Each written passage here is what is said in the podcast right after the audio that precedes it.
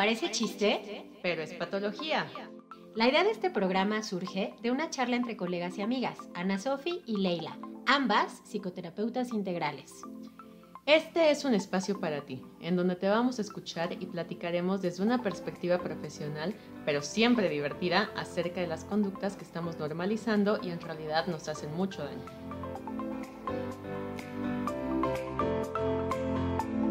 Hola, hola, hola. Hola, hola. Ah, ya notaron que tenemos a alguien más por acá. pues ya estamos aquí en su programa favorito, el mejor de los tiempos. No, no es cierto, no es el mejor, porque también este, nuestro compañero tiene, nuestro colega también tiene un podcast, entonces, pero de los mejores. Estamos en el top 10. en nuestro top 10. en nuestro top 10 de selecciones. Su programa favorito parece chiste, pero es patología. Y este, el día de hoy, la verdad, tenemos un tema buenísimo. Pero antes de presentar el tema, pues como habrán notado, tenemos una colaboración con Miguel. Se llama Miguel Adrián, pero yo le pregunté cómo le gustaba y dijo que Miguel, entonces le vamos a decir Miguel. ¿Va? y, este, y nos vamos a referir eh, con él como Miguel. Él se encuentra en, en Nuevo León, en, sí, Nuevo León, ¿verdad? Sí, sí ¿verdad? no vaya a ser León, Guanajuato, no, era Nuevo León. no, está padrísimo porque además él, este, él fue el que nos dijo, ¿no? Que, que querías participar en el programa y nosotras pues encantadas porque todo el tiempo estamos buscando colaboraciones. Eh, entonces, bueno, pues me gustaría que, te presentes si quieres un poquito y que les cuentes tantito de tu podcast para que te conozcan. Sí, por supuesto. Mi nombre es Miguel Adrián Miranda Vega, como ya lo habían hecho mención. Este, soy eh, egresado de la Facultad de Psicología de la Universidad Autónoma de Nuevo León. En el 2015 egresé. Este, actualmente tengo una asociación civil donde justamente atendemos a, a pacientes con ansiedad y también nos dedicamos a brindar talleres, conferencias a planteles educativos o a empresas. Este, tengo un equipo de, de, psicólogos, tres psicólogas y, y, y, un psicólogo más, aparte de mí, este, y otros miembros del equipo que se encargan de una parte administrativa. Este, y tengo un podcast que se llama Hola, soy ansiedad. Es un podcast donde hablamos de todos los síntomas relacionados a la ansiedad, pero sobre todo cómo atender esos síntomas. Asimismo, pues gané el premio de la juventud en categoría de responsabilidad social en mi municipio por impartir talleres y conferencias a planteles educativos. En la mayoría de ellos, eh, temas relacionados a las adicciones, prevención de adicciones. Este, pero igual había otros temas que, que abordábamos, ¿no? Así que este, igual en un tiempo tuve un, programa, un proyecto que se llamaba, igual que el podcast Hola, soy ansiedad, pero este era un proyecto en, en Instagram donde por medio de caricaturas explicábamos síntomas, ¿no? Eran tipo cómics, hacíamos tipo cómics, en el cual eh, explicábamos este, temas de la ansiedad. Y otro proyecto que igual lo pueden estar revisando si quieren en mi Instagram, que se llama La Ruta de la Ansiedad. Y al lugar que yo viajaba, eh, dejaba una descripción de qué me había enseñado este dicho viaje con relación al tema de la, de la ansiedad. Eh, por ahí está bueno, igual retomamos si la gente les, les agrada. Este, obviamente que eso está limitado por los viajes, ¿no? Pero, pero bueno, igual es, es bastante gratificante como eh, trabajar en, ese, en esas alternativas bastante llamativas, pero que, que aportan algo de valor para, para las personas que nos siguen. Claro, sí. O sea, te deja con ansiedad, perdón, no estoy chismosa. O sea, no, es, es, como e, el, eh, cómo tú has enfrentado la ansiedad contigo mismo. No, que, que el de la ruta de la ansiedad. Ajá, ok. El, el, de la ruta de la ansiedad es como los viajes donde yo he ido y qué cosas me han enseñado que les puede ayudar a las personas que tienen ansiedad, ¿no? Ok. O sea, ¿qué te enseña el lugar? Perdón, o, o cómo? O la experiencia que viví en tal lugar. Ah, ok. Ya. Como por ejemplo el hecho de conocer gente nueva y a veces este tipo de fobia social, por ejemplo. ¿Y qué es lo que haces? Pues ahí ya nadie va a estar al rescate. Si vas en un viaje solo, que una vez hice uno a, Playa del Carmen, pues ahí es de, tienes que sacarlo todo, ¿no? Afrontarlo, que es un método que vamos a hablar si tenemos oportunidad sobre el método Wakers. El primer paso es justamente afrontar Y ahí en un viaje solo, pues nadie va a venir a hablar por ti, ¿no? Hay que afrontarlo directamente. Entonces, así dejo la reflexión, ¿no? De, de cómo yo afronté en ese momento. O en otra ocasión, por ejemplo, en Isla, en Isla Mujeres, donde eh, había cambiado el clima y la marea empezó a venir muy fuerte y yo no podía salir del mar. Y entonces, lo más, eh, eso se asemeja a una crisis de ansiedad, por ejemplo. No puedes salir y por más que te esfuerzas, parece que no, no vas a ningún lado.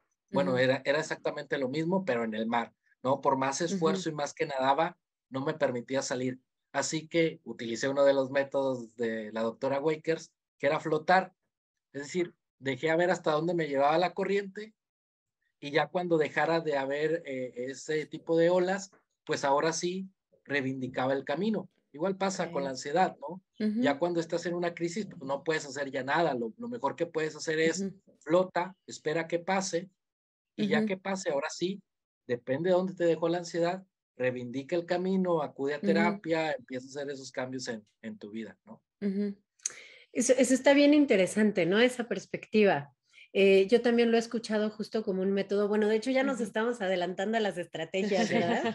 Siempre lo hacemos nosotros, brincamos del principio. Oigan, espérense, ni siquiera dijimos este, el título del programa, porque además, por cierto, salud, por favor. Salud por allá, hasta Nuevo León. Salud por acá, ¿no? Este tema, ¿cómo lo habían pedido, eh?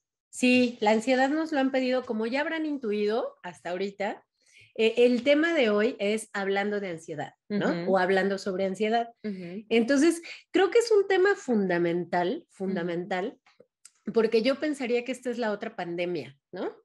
La, pandemia de la ansiedad que quedó post pandemia.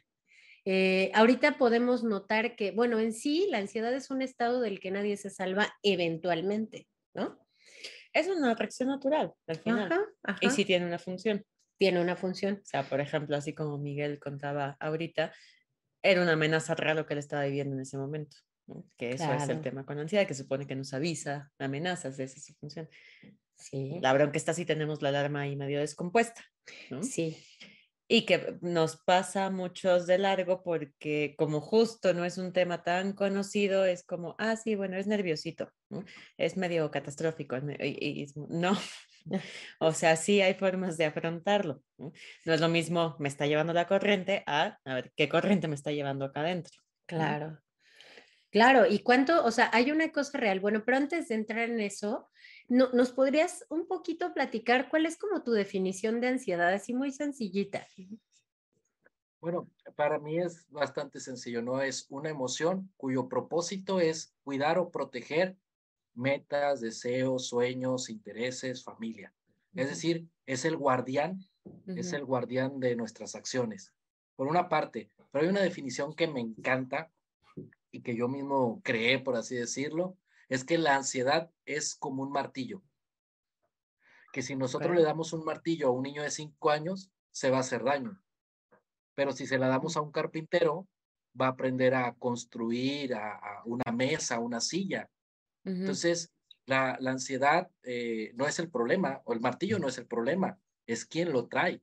Entonces, el problema no es, no es la ansiedad, sino cómo lo estamos utilizando. Por eso puede ser como un martillo la mejor arma para destruir o la mejor herramienta para construir. Entonces, me parece que decir que la ansiedad es como un martillo es, es fantástico, ¿no? Es, es, una metáfora bastante padre, ¿no?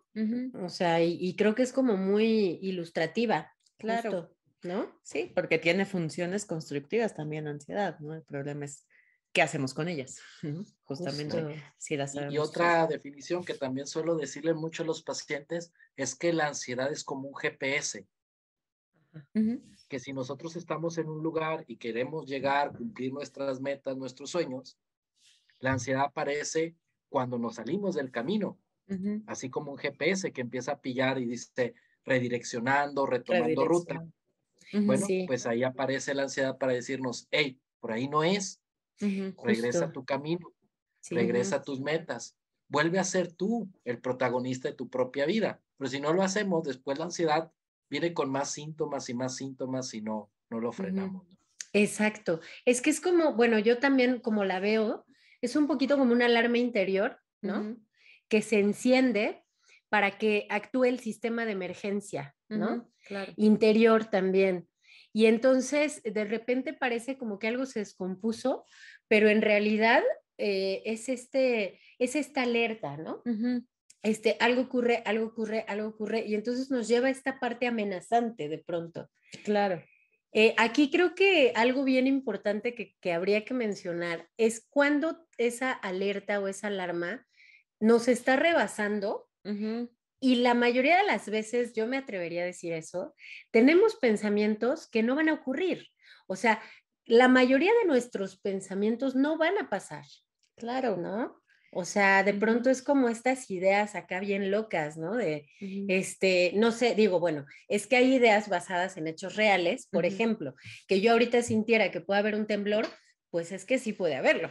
Por supuesto. O sea, no nos queda como tan claro, pero que yo piense que el temblor en ese momento va a hacer que me caiga encima toda la casa, pues, o sea, es más difícil que ocurra, pero también puede ocurrir, ¿no? Pero ahí se está cumpliendo la función ansiedad, ¿no? Que es muévete de aquí, pícale, porque esto sí nos puede destruir. ¿No? O sea, no me voy a quedar a ver si, a ver si sí, si no, pues obviamente no. Si hacemos eso, no está siendo funcional esa ansiedad, ¿no? El martillo, digamos, como decías tú, no está metafóricamente funcionando como debería en ese instante. Claro. Pero es que es una alarma como muy arcaica, de muy rudimentaria porque es muy básica en el ser humano, pero ya no estamos en la época de los mamuts donde podemos o cazar o ser cazados, ¿no? O de pronto que nos salte encima el tigre. Eh, sin embargo, sigue funcionando así la, la, alerta. Sin embargo, usualmente las amenazas ya que enfrentamos hoy en día, como bien comentaba Miguel, son más de orden social. El problema es si se convierten en un tigre dentro de nuestra mente. ¿no?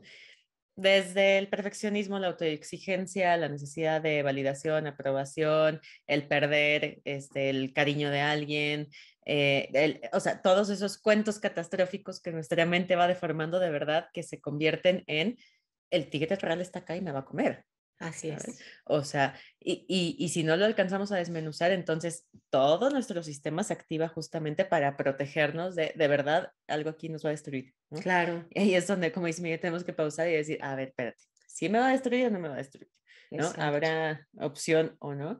Me gusta esta, este ejemplo que pones de, de lo que te pasó en el mar, porque es una metáfora que he hecho yo solo usar con mis pacientes, es como, a ver, ok, vale, viene la ansiedad, viene la ola, nada más acuérdate que todas las olas, después de subir, van a bajar y va a pasar. Te puedes ir a meter a donde está todo revuelto y entonces sí te va a caer la ola encima y ahí va a ser peor porque estás intentando luchar en contra de lo que es inevitable porque la ola va a venir, ¿sabes? ¿Qué pasa si esperas, dejas que caiga la ola, ves cómo pasa, ¿no? fluyes tantito con ese movimiento? Tal vez podamos justamente sortear un poquito mejor, ¿no? Eh, pero sí, e, es cuestión de ir también como desmenuzando estos monstruos que tenemos en la cabeza, ¿no? ¿Qué pasa si fracaso? ¿Y qué pasa si decepciono? ¿Y qué pasa si no cumplo esta meta? Pues a lo mejor no es tan terrible, ¿no? Pues lo volveré a intentar, ¿no? Aprenderé algo y ya está, pero no me va a destruir esto. Eh, justo creo que ese es el eje fundamental, ¿no? También saber que no va a haber un tema de destrucción. O sea, no, no es esta amenaza eh, si ya se fue hasta justo la autodestrucción o la eliminación o la desaparición, que sería como la parte más este, profunda tal vez, ¿no? Este sentir que me puedo morir, que me voy a morir por esto. Eh, es, es, un poco lo que hay que entender como dimensionar, o sea, me parece que por ahí empezamos, ¿no? Por aprender a dimensionar. Pero, por ejemplo, creo que... A, mí me parece que tal vez no, no se limitaría tanto el tema de la ansiedad porque a veces inclusive el hecho de querer controlar cosas que salen fuera de nosotros y no necesariamente peligros, sino inclusive éxitos. Y con esto yo creo que ya entramos al tema directamente, porque en una ocasión una, una, un paciente me decía, yo voy a estar tranquilo cuando tenga una estabilidad económica. Ah, sí. ¿Y cuándo va a ser eso? cuando tenemos garantizada la estabilidad. Sí, yo, yo le comentaba, pues yo conozco pacientes que ganan 120 mil pesos al mes y a veces tienen que cancelar las sesiones a fin de mes porque no tienen. Claro. ¿Cuánto es esa estabilidad económica? Claro.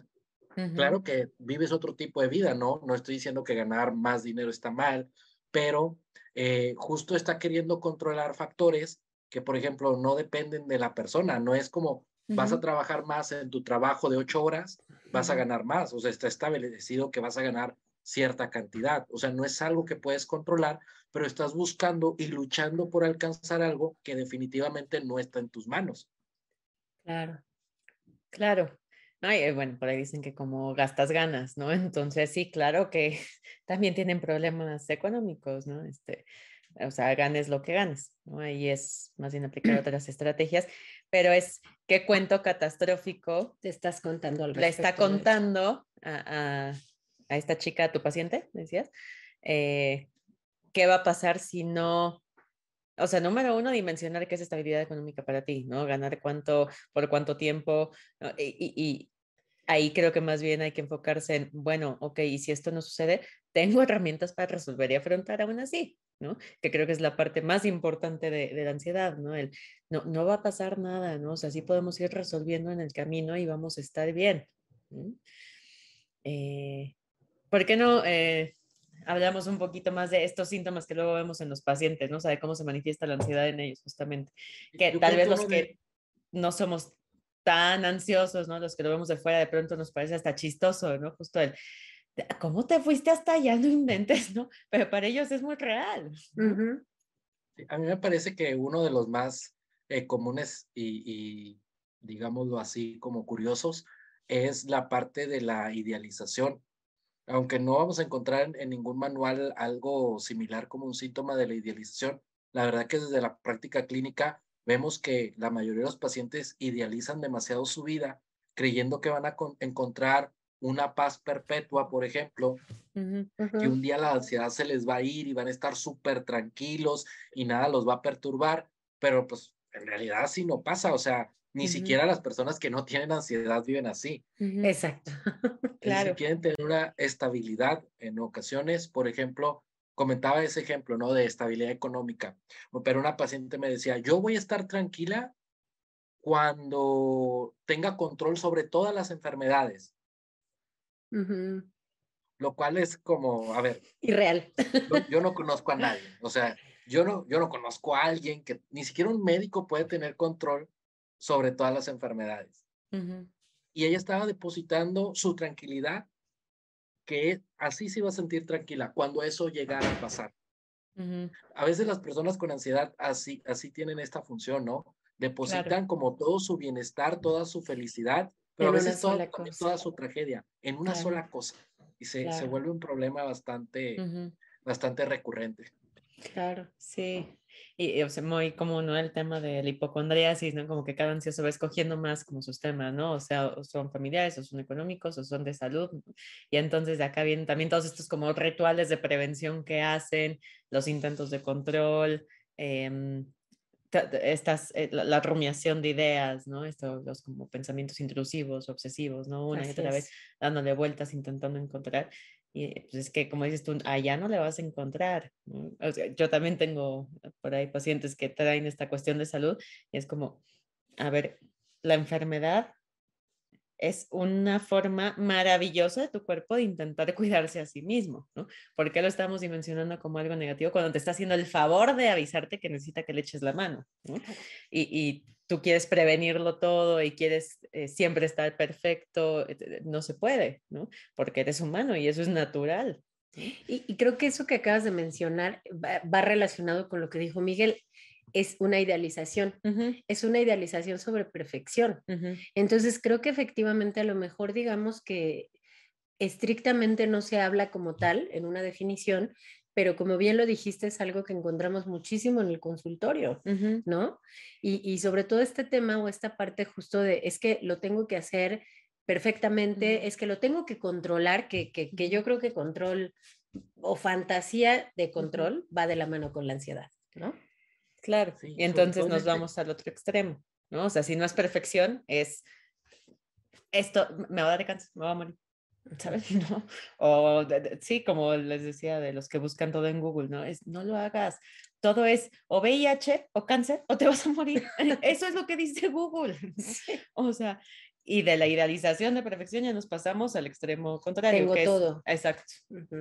Perdón, ¿qué ibas a decir, Miguel? Perdón, perdón. que, que, justamente en esa parte de la idealización, en ocasiones quieren que, que todo pase como lo planearon. Y de entrada, pues, para que, digo, por ejemplo, en un trabajo, bueno, puede que pase como está la planeación, ¿no? Por ejemplo, en un congreso, en un evento. Aún así, eso puede ser sumamente amplio, que hay muchos factores que uno no puede controlar. Pero después viene como, es que yo quería que pasara así, así, así, así, y no sucedió. Bueno, pero es que no somos expertos en vivir para decir que de punto A sigue punto B, punto C, y así se va a ir sucesivamente, como para nosotros decir, yo sé la receta perfecta de cómo deben de ir las cosas, ¿no? Pero a veces la persona con ansiedad cree que sí, sí. cree que, que sí, que en su idea sabe punto A, punto B, punto C, y si no ocurre así, entonces está mal. Cuando sin darse cuenta que punto uno, punto dos y punto tres también lo lleva al mismo lugar. claro, porque es esta fantasía de control que les va a permitir justo eh, como mantener todo de cierta forma para evitar que esas catástrofes fantasiadas pues sucedan. Y ahí sí es trabajar muchísimo con esta parte de flexibilización y confianza, etcétera, de a mí también me ha tocado mucho de, es que yo quería esto. Pues sí, pero no pasó. Pero es que yo, pues sí, pero no pasó. Pero es que yo, que, pues sí, pero no pasó. O sea, sí. sí. Y como les digo, a ver, podemos seguir romeando lo mismo, es que yo quería, es que por qué no se puede, es que tal.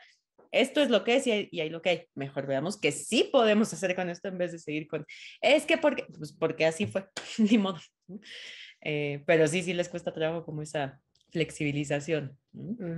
Ya vemos. más cuando son pacientes o hay pacientes que deciden emprender y que después hay tanta rigidez que puede llegar a, pensarse, que eso es otro, otra característica de las personas con ansiedad, la rigidez mental, que un fracaso es el final de todo y que entonces no, no, no, no funcionaron o, o, ya lo deben de dejar.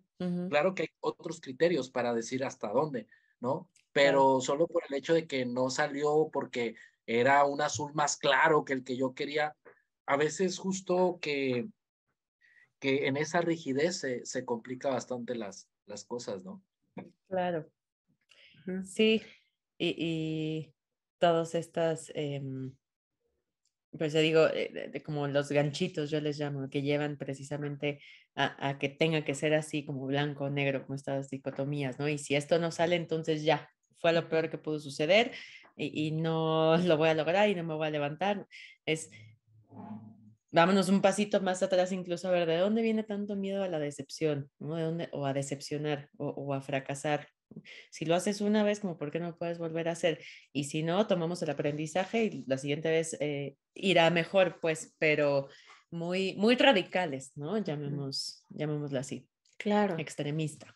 Y, y, a lo mejor aquí, bueno, no hemos hecho la, la acotación, por si hay alguien que, que cree que nunca la ha sentido, digo, spoileo, seguramente sí, solo que no sabías que era ansiedad, ¿no? Porque eso nos pasa mucho en el consultorio. O sea, es como, no sé qué tengo, ¿no? Siento que me voy a morir, o sea, hay síntomas físicos de los que a lo mejor de pronto no, no sé si no se habla tanto o no sé si no lo asociamos, ¿no? Pero mucha gente me ha dicho es como, como que me falta la respiración, ¿no? Como que me oprimen el pecho. Yo, yo digo, hoy puedo decir, digo, que tuve COVID y que creo que alguno de esos fue este, el Delta, que dicen que, que la variante Delta que fue bastante fea. Y sí sentí una opresión en el pecho que yo podría atreverme a decir que es muy similar a la sensación de ansiedad, ¿no? Esta opresión que de pronto te puede llevar a sentir que, que es un infarto, que es otra cosa, pero cuando es meramente ansiedad, pues si nos atrevemos a ver qué pasa si me permito sentirlo, pues nos vamos a dar cuenta que no era un infarto, ¿no? Claro, hay que revisar los síntomas, no vaya a ser que de verdad sea uno y entonces sí córrele al médico. E, es, muy claro identificar cuando no se trata de un infarto, ¿no? El dolor de infarto solo dura cinco segundos, mientras que el de la ansiedad se puede prolongar por mucho tiempo, ¿no? A veces la gente y en esos miedos no piensa de manera racional, ¿no? Porque eh, muchas veces es como, ni siquiera saben diferenciar entre un infarto y un paro cardíaco, por ejemplo y sienten que está aumentando la frecuencia cardíaca y dicen, me va a dar un infarto, pero son cosas diferentes. Claro. Entonces, a, ver, por ejemplo, pues un, un, infarto tiene, tiene que ver con un problema alimenticio, no tiene nada que ver con, por ejemplo, que la ansiedad te va a dar un infarto, la ansiedad no, no mata, por lo menos estadísticamente no hay un caso registrado científicamente comprobado que alguien haya muerto de ansiedad. o, que alguien le haya dado un infarto por ansiedad. Este, O eh, el paro cardíaco, ¿no? y, y, dicen, es que me está palpitando muy fuerte el corazón, me va a dar un, un infarto. Bueno, el infarto tiene que ver con una mala alimentación y no es de un día, no es que te alimentaste mal un día, sino vienes con una alimentación mala durante años. Y el paro cardíaco se debe a un problema eléctrico en el corazón. Entonces, como que a veces no, no, no se concuerda del todo con la información, pero es donde aparece justamente el miedo que nos hace ver cosas peligrosas donde realmente no las hay o mezclando cosas porque vimos en Google, porque investigamos en Wikipedia, ¿no? Y lo mezclamos. Donde después, sí, se mezcla, ¿no? O sea que ahí ya entra una de las posibilidades, o sea, no estamos diciendo que, ah, o sea, en mil cantidad de personas podemos morir en algún momento de un infarto, un paro cardíaco, bueno, de hecho, a todos al final se nos va a parar el corazón, punto. ¿sabes? Eh, el punto es con qué lo estamos mezclando, ¿no? Como dices tú. Y claro que, o sea, la sensación que tienen cuando hay una crisis de ansiedad, un ataque de pánico, sí es de me voy a morir porque esa es la reacción del cuerpo. O sea, e, es esta alarma rudimentaria, arcaica que estábamos diciendo del tigre está aquí, me puede comer, ¿no? Entonces, se activa así el sistema pues, simpático, que es el que te pone en alerta justamente, y que es, a ver, bombeemos sangre a los músculos, oxigenemos todo, este, dilata pupilas para que veas mejor, eh, la sangre se, se, mueve de los intestinos para que te puedas mover si tienes que huir, si te tienes que defender, etcétera, porque pareciera las amenazas son muy reales, ¿no? Por eso se, sí, se siente como que te vas a morir, pero una vez que aprendes a identificar los síntomas, como bien decías tú, que puede ser, ajá, sí, me está latiendo mil el corazón, no puedo respirar bien, me siento mareado, empiezo a temblar, sudo, ¿por qué? Porque hay que eh, mantener frío también al cuerpo. O sea, todo eso hasta lo podemos llegar a apreciar como qué sabio es mi cuerpo que piensa que me tiene que preparar para que yo me ponga a salvo, ¿no? Y no es que me voy a morir, me está diciendo algo que me voy a morir, pero no es que me vaya a morir, ¿no? Y ahorita pasa, y una vez que dejamos de luchar en contra de eso, también hasta empiezan a remitir, eh, seguramente también eh, lo has visto tú en algún momento, ¿no? Las crisis de ansiedad es como, ok, ya sé de qué vaya, le puso un nombre, no es tan amenazante, ¿no? Es como el hambre, ¿no? Si no sabes qué es el hambre, pues no, si me voy a morir, ¿no? O sea, a mí no me quieren ver con hambre y es, afortunadamente sé qué, sí, ¿no? no manches. Pero ya que sabes qué es, pues, e, ok. Es que poder saber qué es, es lo que decía al inicio, mucha gente llega y no tiene ni idea, ¿no? Y entonces sienten eso, que es algo que los va a llevar a morirse, que es, que es una falla física meramente, que no hay un componente emocional. Y cuando lo comprenden de entrada, eso ya te da una cierta libertad, ¿no? El poder ponerle un nombre, que, es el trabajo que haces en terapia, el poder llevar a la palabra lo que sientes, por supuesto que ya te da una liberación, ¿no? Y entonces aquí creo que cabría empezar a decir cuáles son como esas, por ejemplo, a ver, en este caso, Miguel, ¿Cuál sientes tú que es como la estrategia que tú más le sugieres a tus pacientes y les ha funcionado?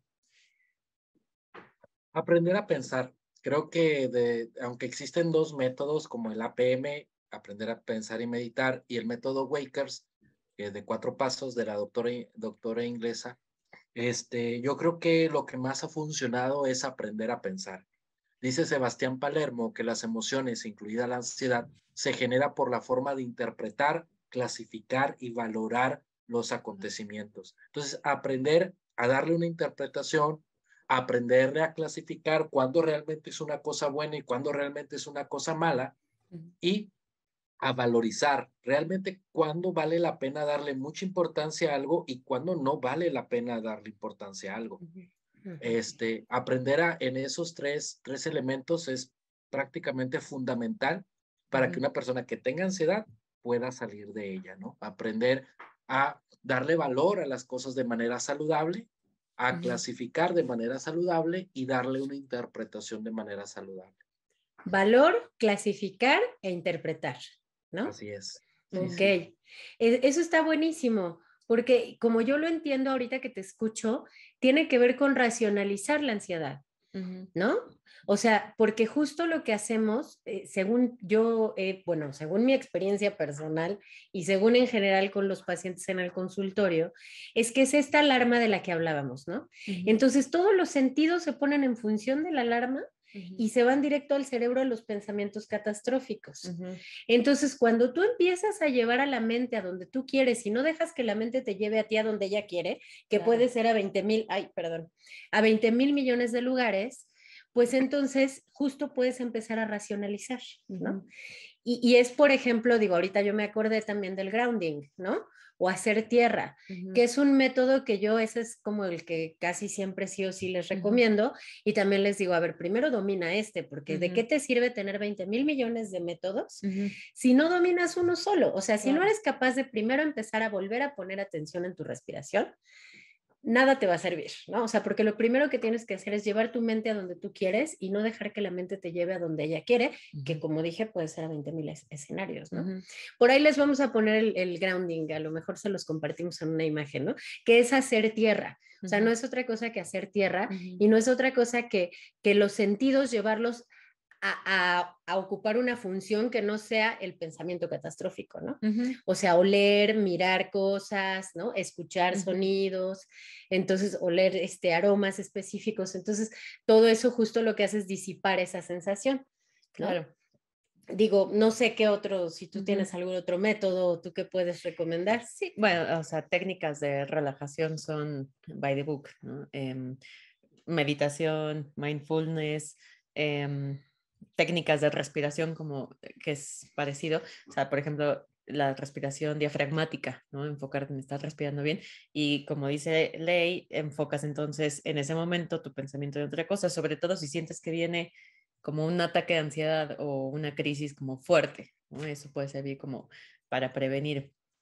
Eh, y bueno, este método que nos comentabas, Miguel, ¿qué nombre dijiste que tiene, perdón? Es parte del método APM, aprender a pensar y meditar porque no solo es aprender a pensar y a meditar, yo digo que eso es parte fundamental del método, pero también es aprender a sentir. A ver, estás vivo, vas a sentir un montón de emociones y no todo lo que sientes es ansiedad. Claro. Es decir, también puedes sentir dolor físico porque eres, estás vivo. Claro. También puedes sentir alegría y la puedes estar confundiendo. Claro. O tristeza.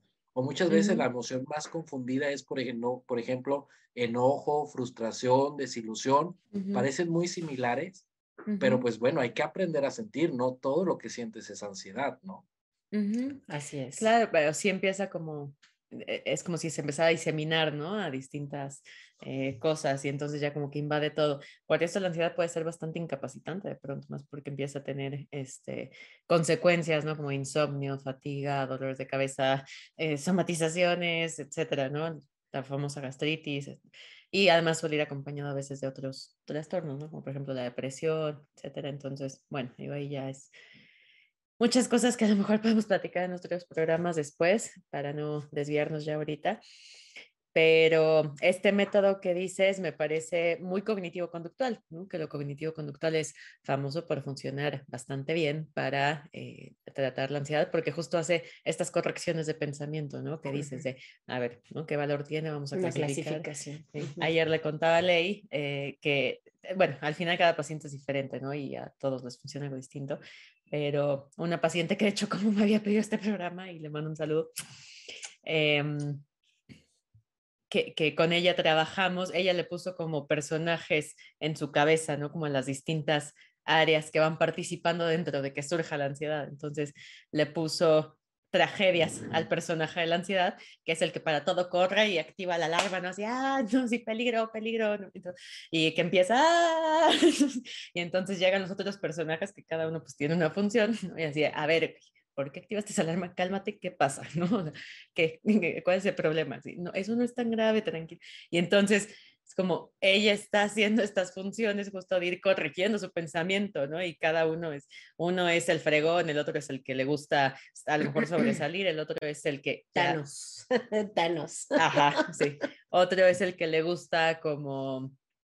No, que ya está desarrollando más esta parte aterrizada de, a ver, cálmense todos, tú, esto no es tan importante, tú no era tan trágico, no, sí, sí relajémonos, y, y, y surge una solución, ¿no? Entonces, Digo, al final. A mí, a mí me parece que la parte de la valorización, clasificación e interpretación, que se vuelva más como una especie de, de estilo de vida, ¿no? Sí. Porque a veces se le termina dando demasiado valor justo a aquellas cosas que no podemos controlar y ahí es donde viene el problema con la ansiedad. Le damos, por ejemplo, demasiado valor a lo que piensan los demás, por ejemplo, cuando se trata de fobia social, le damos demasiado valor a la muerte cuando es algo que no podemos controlar. Y a la par, como le estamos dando más valor a lo que no podemos controlar, le estamos quitando valor a lo que sí podemos controlar, que es como, por ejemplo, tomar agua, caminar, empezar a tener eh, este, actividades este, saludables. Le quitamos a nosotros y se lo ponemos a alguien más, como en algún momento escuché que la ansiedad es un problema de ética, ¿no? La ética tiene dos, dos principios, sustentabilidad y después generosidad, pero en ese orden, primero sustentable, después generoso. Y las personas con ansiedad son más generosas de lo que pueden ser sustentables por estar viendo que los demás alcancen sus metas, que los demás nos acepten, cosas que no podemos controlar y que al final del día, cuando le damos demasiada importancia a algo que no podemos controlar, colapsamos emocionalmente. Exacto. Eh, a mí aquí sí me gustaría mencionar algo. Em, una parte importante a veces de un buen tratamiento para la ansiedad es observar hasta qué nivel está incidiendo en nuestra o afectando nuestra funcionalidad del día a día, porque claro que esto se puede volver una cadena de eventos desafortunados, ahí sí, más allá de lo que nos diga nuestra mente catastrófica, donde te empiezas a ver afectado laboralmente, familiarmente, en relaciones, em, ya no te concentras bien, tú contigo mismo te sientes mal, además físicamente somatizas, estás cansado, como decíamos. Entonces, em, los medicamentos no necesariamente son para los locos, como ya lo hemos dicho en este programa muchas veces. Entonces, si estamos sobrepasando un cierto nivel, no pasa nada porque un ratito eh, vayamos al psiquiatra y nos receta un ansiolítico. Eh, y acompañado de terapia, por favor, acuérdense. Si no estamos pudiendo solo, no pasa nada. Conseguimos alguien que nos vaya acompañando, como lo somos aquí estas tres personas presentes y a su servicio, eh, para irlos ayudando a encontrar esas estrategias que sí les van a ayudar a eh, llevar esto a mejor puerto. Claro. Pero, justo que sea un psiquiatra, ¿no? Porque a veces los médicos generales, con la intención de, querer ayudar, pues por ahí no evalúan cosas que un psiquiatra sí evalúa, ¿no? Claro. Y después hay dosis o falta de explicaciones, ¿no? Me ha pasado llegar a muchos pacientes que no le explicaron que, por ejemplo, la cetralina tiene efectos eh, negativos como aumentar la ansiedad, ¿no? Efectos secundarios como aumentar la ansiedad y a la primera la tomaron, les hizo mal y ya no lo quieren seguir consumiendo. O que a veces eh, la dosis por ahí está mal, o a veces, dependiendo del ritmo de las personas nocturnas o matutinas, este, les recetan mal el medicamento y no se encuentran como tanto, tanto afín, ¿no? Entonces, con un psiquiatra sí te evalúe más que, que un médico general, porque a veces en el seguro, porque así pasa, ¿no? Los médicos generales quieren dar ansiolíticos, antidepresivos, y no lo hacen con mala intención, o sea, quieren ayudar, pero un psiquiatra pues evalúa más a detalle, muy a detalle, debería de ser así, este, eh, eh, pues la, la, cuestión total de la persona, ¿no? Claro, y hasta las comorbilidades, ¿no? Que puede haber. Sí, totalmente. Entonces, sí que sea eh, un psiquiatra, ¿no? Si es un médico general, pues mejor vayan con una segunda opción, con un psiquiatra, aunque por ahí el costo es un, más elevado que una consulta general, pero realmente vale la pena de que un psiquiatra sea el que evalúe, el que diga la dosis y el periodo en el que se va a consumir el, el medicamento, ya sea el ansiolítico o el antidepresivo para la ansiedad. Y yo agregaría no automedicarse también, o sea, eso es fundamental. Ah, es que a mí me recomendaron. No, no, no mover la dosis, claro. La dosis, porque a veces eh, dice la gente, no, yo con un cuartito, pero no todos los medicamentos tienen la división. Por eso quiere decir que cuando un medicamento tiene la, la, rayita, la que divide, es que la mitad tiene cierta cantidad igual que la otra mitad. Pero si no la tiene, el medicamento igual puede estar solo en una parte. O sea, el producto activo puede estar en una sola parte. Entonces, por eso el psiquiatra te va a decir, estas sí se pueden partir y te va a dar el efecto y estas no, o sea, estas son, son completas y no tiene sentido partirla, ¿no? Claro, claro. Sí, pues son muchas cosas, pero, o sea, eso sí creo que es fundamental, ¿no? O sea, cuando algo ya nos rebasa, quizás se, se, necesite un poco más de trabajo y no hay que satanizarlo, ¿no? Yo creo que es buenísimo. O sea, yo tengo muchos pacientes a los que trato que a la par van con psiquiatra y la verdad, el resultado terapéutico cuando haces ambos trabajos puede ser mucho mejor, ¿no? Claro. Puedes avanzar mucho más y, y obviamente va a haber una funcionalidad eh, de vida mayor, ¿no? Entonces, ¿por qué no nos platicas, Miguel? Eh, ¿Cuál ha sido alguna o un par tal vez de anécdotas graciosas que has tenido en el consultorio relacionadas con la ansiedad? ¿Qué, les parece si hacemos una, una, doble ronda? Yo digo una y cada uno de ustedes bueno, órale. Bueno, una de ellas es de en una ocasión un, un paciente, primera sesión, estaba hablando, estaba hablando, y aplaudía. Hablaba y aplaudía. Hasta que le pregunté que por qué, por qué estaba aplaudiendo. Me dice, es que vi en un documental que si uno aplaude, los elefantes se alejan. Y como yo le tengo miedo a los elefantes, estoy aplaudiendo. Cabe de ser mención que Nuevo León no es tierra de elefantes, o sea, no andan elefantes así caminando por las calles. Y le dije, pero aquí nunca, no, o sea, yo tengo siete años aquí en el consultorio y nunca ha pasado ningún elefante. Viste, ¿ves? Que sí funciona y qué bien lo estoy haciendo. Claro. Sí, eh, y es totalmente porque a veces se deja guiar más por el miedo que por la propia estadística, ¿no? La, la, probabilidad nos dice que si en los siete años no ha pasado un elefante, no es porque tú aplaudiste, es porque no es tierra de elefantes. Así dice. Claro. Pero a veces se ve bien gracioso esto, pero es más común de lo que uno, uno llega a pensar, como el miedo a los dinosaurios, que te va a comer un dinosaurio. Ni siquiera hay. Ya no, claro. Exactamente, esos son como ya los miedos más irracionales, ¿no? En donde sabemos que es un hecho que nunca, ahí sí, nunca va a ocurrir. Digo, a menos que fueras a una expo de dinosaurios de esos de este robot, y que de plano así la mala, ¿no? Te cayó la cabeza del dinosaurio en, la, en tu cabeza, pero no va a ocurrir. O sea, es, es, una posibilidad entre 25 mil millones de posibilidades. ¿no? Claro. No hay manera. Tú tienes una y yo creo que ya con eso cerraríamos, ¿no? Pues, o sea, te, tengo muchas, ¿no? Pero... Mm, a ver, decía el otro día un chavito me, me llamó, ¿no? A mitad de una crisis de ansiedad. Y entonces me estaba platicando que se había armado un chisme, él es como muy eh, de, cuestiones de, activismo social. ¿no? Entonces, la verdad es que se mueve mucho y ya tiene como, digamos, un nombre medianamente hecho dentro de esta parte de activismo. Y entonces, pues típico que se empiezan a armar los pleitos ahí entre un grupo y otro grupo y tal, ¿no? Y entonces lo involucran él, ¿no? Y entonces me llama así con esta parte como de, es que ya se acabó mi carrera en el activismo, o sea, tiene 18 años, apenas empezó, no, y ok, y eh, me daba, eh, o sea, bueno, en ese momento no, ahorita me da risa pensar como hasta dónde se va la mente, ¿no? Porque eh, ya él ya está así, entonces, y voy a tener que demandar, ¿y por qué tengo que meterme en esto? Imagínate, y le digo a mi mamá y se va a poner como fiera, y entonces, este, todo el mundo entero se vende, o sea, pero el mundo entero se refería literal globalmente se va a saber que fulanito de tal, ¿no? Es una persona racista, porque además, bueno, activistas, pero, o sea, justo se dan donde les duele, ¿no? Entonces, eh, van a, ajá, como van van a enlodar mi nombre mundialmente, llamémosle,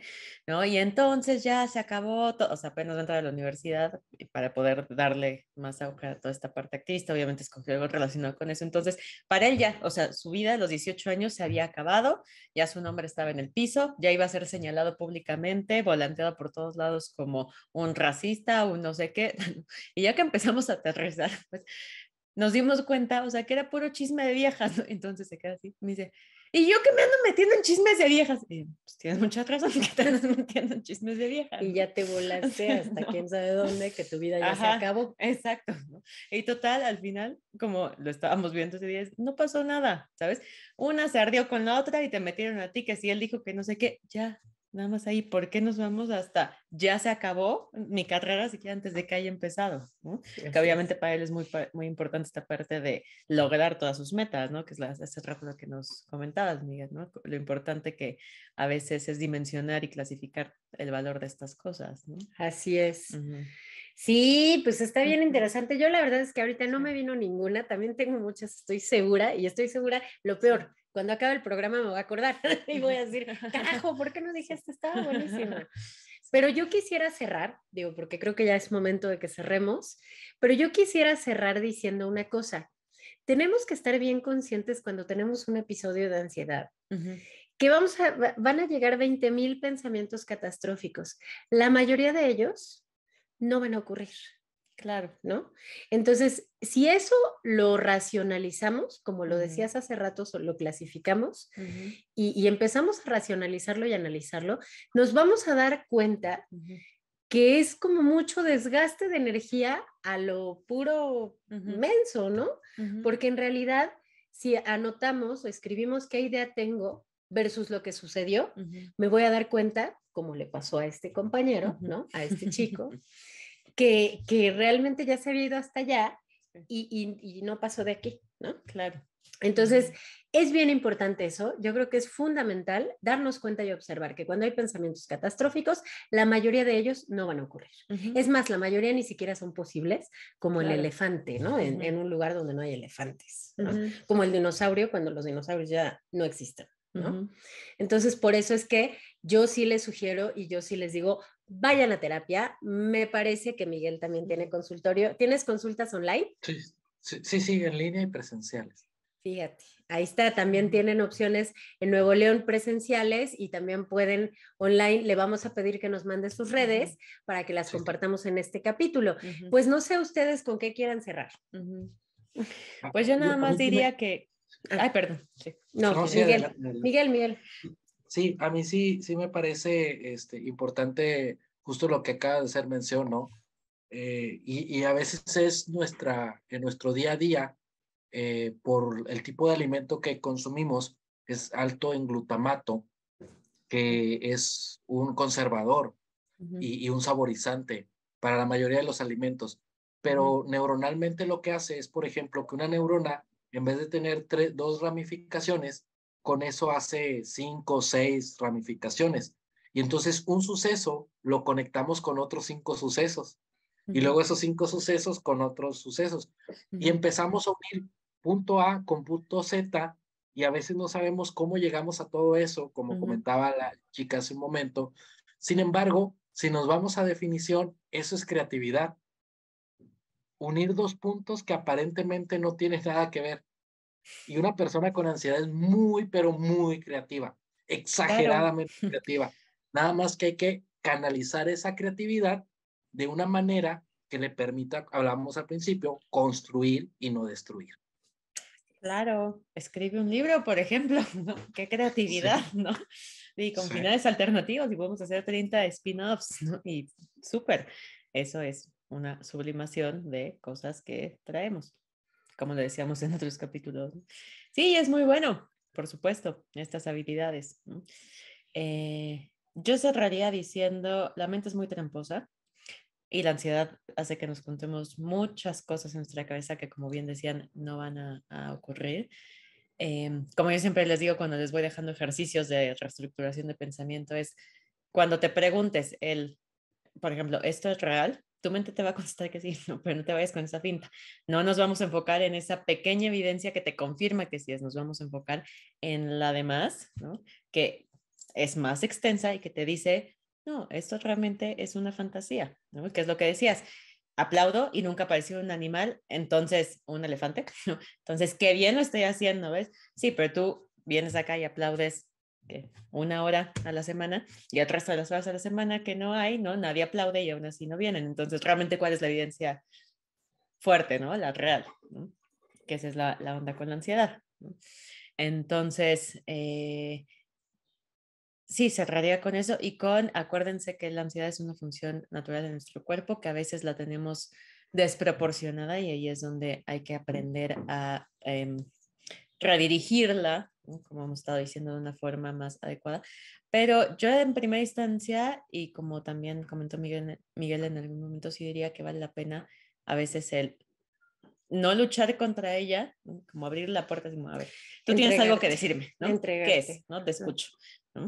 Y a veces si dejamos de pelear contra eso y nos sentamos a dialogar con eso que estamos sintiendo, percibiendo, pensando, etcétera, nos damos cuenta que el mensaje es muy distinto de que estamos pensando. Así es. Así es. Entonces, pues, yo con eso cerraría. Pues bueno, pues muchas gracias, Miguel, por haber estado este día con nosotros. Eh, esperemos que haya otra ocasión y ya estaremos atentas a ver si nos invitas también a tu, a tu podcast. Sí, claro, encantados de hacer ahora una colaboración para con nosotros en Hola, Hola Soy Ansiedad. Perfecto. Pues vamos a dejar tus datos y tus redes, ¿no? Abajo. Y bueno, pues también no se olviden, por favor, de darle a la campanita en YouTube, suscríbanse a nuestro canal, compartan nuestros contenidos. ¿Qué más tenemos? También estamos en Facebook y en Instagram como parece chiste, pero es patología y como Soy Psicoterapia Integral. y me parece que Miguel también tiene sus redes, ¿no? De, del podcast, eh, porque por ahí creo, o sea, sí, sí me acuerdo de haberlas visto, pero también les dejamos todo en en las cajas de descripción. Es Hola Soy Ansiedad, ¿no? En Hola Soy Ansiedad por Spotify, por Spotify, Hola Soy Ansiedad. En Instagram como psicólogo-miguel y en Facebook como psicólogo Miguel Adrián Miranda Vega. Pues ya lo tienen entonces, ¿no? Muchas gracias por acompañarnos, Miguel. Gracias. Pues ahí estaremos pronto colaborando otra vez. Que estés muy bien, que estén muy bien, bye.